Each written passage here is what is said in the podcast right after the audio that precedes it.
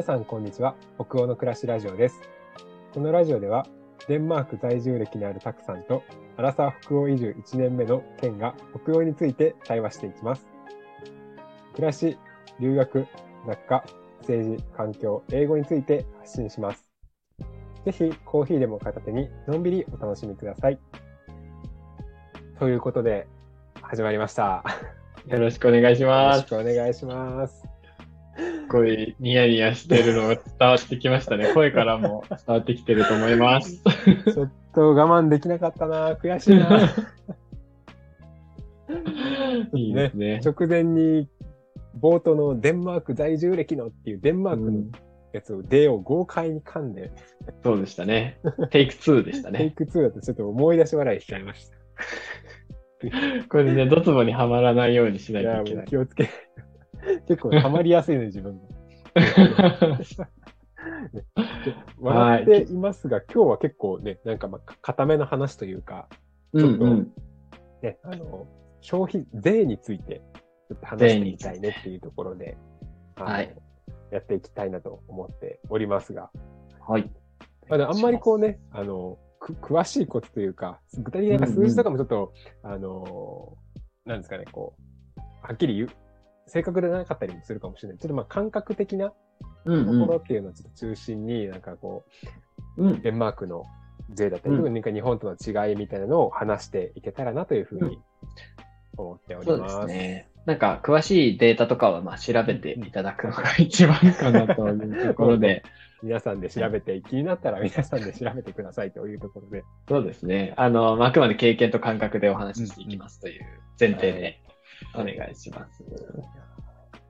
まず、そもそもですけど、うん。デンマークの、まあ、よく周りに言われるのは、北欧って物価高いよねってすごい言われるんですよ、私。うんうんうんうん。でも実際こう、まあ、高いかもしれないんですけど、それ以上に多分やっぱり言ってびっくりされるのは、あのうん。消費税ですよね。ああ、うん。25%でしたっけね。ね。25%ですよ。うん。今聞いてもすごいなって思いますなんか。そうですよね。日本は今10%だからね高いですよね、やっぱりね。うまい棒も全然10円じゃもう売れない世界で。いや、本当に100じゃないか、10 13円ぐらいになっちゃうのか。ねなっちゃう12円、13円。うん。今でも11円くらいにな、あ、12円になったんだっけ？うまい棒って。今10いやもう最近ちょっと買ってないんであれですけど。あ、なんかあの、この間、なんかのラジオで言ってた気がする。12円になりましたみたいな。本当ですか？ねまあでもこう、やっぱり消費税が25%になってる分、まあ、デンマークでやっぱよくこう言われてるのは、でよく言われてるけど私の中のこうイメージとしては、こう教育だったりとか、まあ、あとは。福祉の方にうんこうしっかりお金が使われているっていう風な。イメージはすごくありますね。そうですよね。なんか、僕の経験からちょっといきなりバーって話しちゃおうかと思うんぜひですけど、ぜひちょっとお聞かせください。あのー確かにすごい高いんですよね、税金。で、なんかデンマーク人も高いとは言っているんですけど、なんか向こうにいた時にすごく聞いたのは、うん基本的にやっぱりデンマーク人はデンマークの政治とかその税の使い方をすごく信頼している。うんで、なんかその、そういう社会じゃないですか。その税金がうまく使われることで成り立っている社会。うんその社会を構成している一員だということにすごい誇りを持ってるみたいな、うんあの、よく聞いたんですよね。だから税金は高いけど、それを払っている一員であることがすごく大事なことだし、払うことにすごく意味があるっていうことを感じながら払っていると。ああ、すごいなっていう感じですね。って思ってました。なんか、で、それが実際に目にわ、うこう、目に映る形で、こう、還元されてくるますよね。医療費も無料だし、教育も無料だし、大学生になると奨学金が政府からひ学生一人一人に払われて、家賃ぐらいはこう賄えるように、おお金をだから、給料もらいながら学生するみたいな感じなので、で、大学院生になると、僕、まあデンマークで働いてましたけど、僕の普通の給料と大学院生の給、そのもらってる奨学金、はい。比べると、大学院生の方がちょっと高いなぐらいな感じ。えだったりとか、結構もらえるんで、あの PhD とか博士になるともうかなりもらえて十分な生活できる。だからこそその、ね、その博士目指したい若い人も増えて、もういいことだと思うんですけど、とか、あとまあ、他にも老人ホームが無料だったりとか、なんかそういうふうに、やっぱり社会にすごい還元、目に見える形で還元されているお金なので、なんかそれを自分たちが払ってるんだっていう感覚がすごいあるみたいですね。ーおー老人ホーム無料なんですね。今それ初めて知りました。って聞きました。多分本当に無料だと思いますね。へうん。ーなんかこう、わかんない。なんか私のイメージなんですけど、なんかこう、やるならとことん、なんかこう、お金出す、お金出すよっていうか、その、無料もなんか、中途半端にこう、支援とかじゃなくて、がっつりもう教育を無料、福祉も無料みたいな、なんかもう本当ゼロ100ぐらいのなんかこう感覚、結構あるのかなってなんか聞いてて感じましたね。おー。ね、まあでもただ、外国人とかにまでは出さないので、やっぱりその自国民はしっかり税金で守れるようにしてるんだけど、それ以上はやらないよみたいな。うんうん。そこの線引きとかはあ、なんか、まあどうしてもね、あると思いますし、永住権とかもかなり取りにくかったりしますよね。あの、結婚しても永住権取れなかったりとかするみたいなので、デンマーク人、デンマークに生まれてればかなりその社会のシステムにちゃんとこう入って恩恵受けられる。けど、うん、そもそもあんまり大きい国でもないので、人口的に見ると。そうですよね。うん、だからこそまあできてるっていう面もあるだろうし、うんうんみたいなね。なんかこう、たくさん自身が向こうに住んでるときに、あ、ここちょっと、なんだろう、デンマーク人だったら、なんかこう、よよかったのにというか、うん。あもうちょっと恩恵受けれたのかもしれないみたいな思う瞬間とかあったんですか？いや、そんな感じなかったかな。えー、僕自身は。うん、うん、うん、そうですね。まあなんか、あビザがなければね、いくらでも、ビザがないと逆に住めないから、ビザ、デンマデンマーク人であればもうちょいいられたのにな、みたいな思いましたけど、それはしね、どこの国も一緒だし。うん。うん。でもなんか留学とかを、僕は仕事で言ってたのであれですけど、留学とか考える方は、そのデンマーク人はお金もらいながらこれやってんだよね。みたいな感じはもしかしたら あるかもですよね。その、まあ、勉学というか、うんうんうんうん。勉強を、まあ、お金をもらいながら、出るのかもしれないと。そうそうそうそあれですよね、あの、フォロケ、フォロケホイスコーレとかだけで言えば、う。ん。海外の人でも、あの、補助金というか、デンマークから、ね3分の2ああ、出してもらえるので、かなり安くこう、いけるうっていう、んうん。確かに確かに。すごい優しい、優しいなっていうふうに、うん。あ、そうですよね。うんうん。それだけでも本当ありがたいですよね。うん。そうですね、うん本当に、すごくありがたいです。ね助かってます。だから、なんかこう、税金がこうやって使われているんだな、みたいなのが分かって、それがこうちゃんと還元されているし、私も払ってるからっていうのがうんうん社会に根付いてるえーから高くてもなんか大丈夫みたいな感じ、そういう印象を受けましたね。なんか例えば、その学校とか福祉以外だとどういうところになんか感じれたとかってありました？あ、でとかで。なんか市役所がめっちゃ綺麗だったりとか、うん。おあ、市役所綺麗なんだ。うん。あ市役所とかすごい綺麗でしたね。あとは、僕がいた、まあ、オーフスっていう街は、その市役所と図書館が一緒になった施設があって、結構近代的な図書館なんですよ。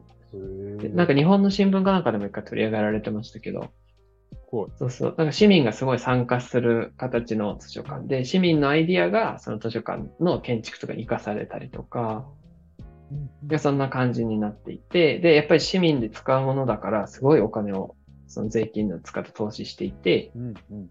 すごい立派な、かっこいい建物だったりする。で、中にめっちゃおしゃれなカフェとか入ってたりして。なんかこう、市民に還元されてるな感はすごいありましたね。ちゃんとこれこれが私たちのつ、私たちの払ったお金はこれになってるんだよみたいな、こう。あ、そうそうそうそう、そんな感じが。うん。それがちゃんとこう本当にもう、まあ、目に見えるし、こうちゃんと実生活でこう使えるうんうん。ところでこう還元されてるっていうのがあるんですね。うん、なんかそんな感じがありましたね。うんうんね。なんかこう、ちょっと政治批判みたいになっちゃったらあれだけど、こう、あれ、私たちの税金って今何に使われてるんだっけみたいなのがちょっと見にくかったりするところも、なんかちょっと少なからず日本ではあるのかなっていう気がするので、えそこの差はなんかあるのかなって感じがしましたね。うんうんうんやっぱりこう北欧、まあ、デンそれこそデンマークに比べると、たくさんのこう体感としてはちょっとこう見えづらくうん、感じるなってるんじゃないかな。うん。確かにあんまりこう深く、ね、自分のこう税金何に使われてるんだってそう思うと、なんか考えたことあんまり私自身はちょっとないかもしれないですね。うねなんか、なんとなく払って、なんか、あ、なんとなくまあ5%から10%だったから、まあ仕方なく払うかみたいな、こう、変わったんだ、まあ慣れるかいつかみたいな。うん。ねなんかそこも難しいですよね。あ、なそれで言うと今、ちょっと気になったんですけど、うん。デンマークってずっと25%なんですか？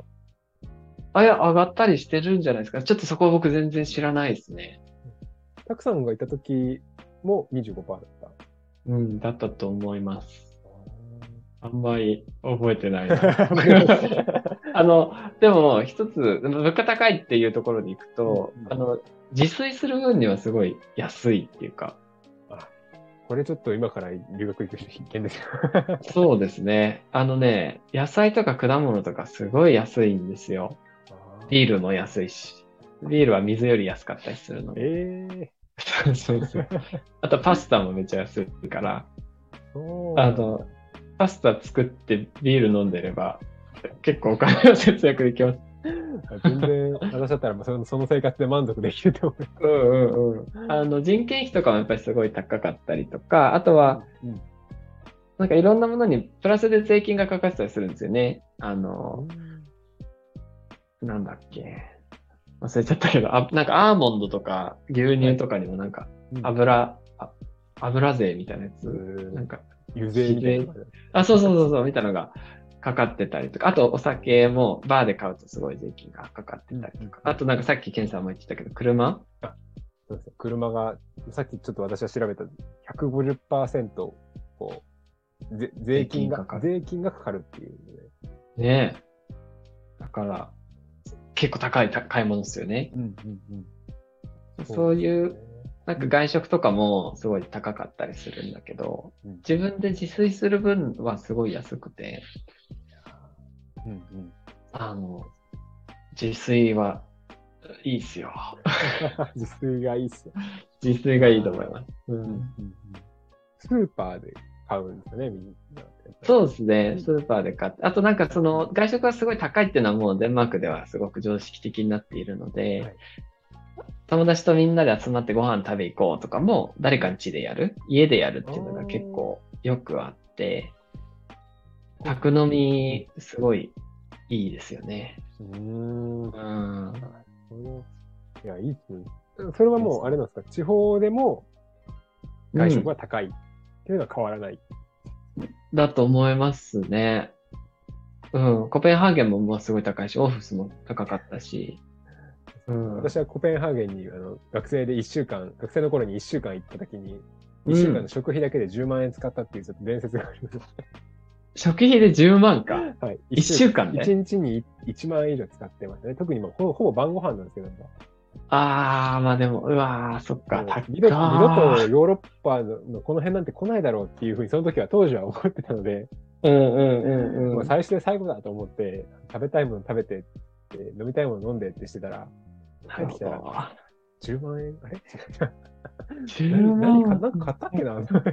高いっすね。そっか。でも本当油断してたらそうなるよね。クローナとかもさ、なんかうん1.6倍とかでちょっと、むずい、むずいじゃないですそうか。そう。ね、もうあんま計算が考えずにちょっと食べちゃってましたね、あの時は。わあ。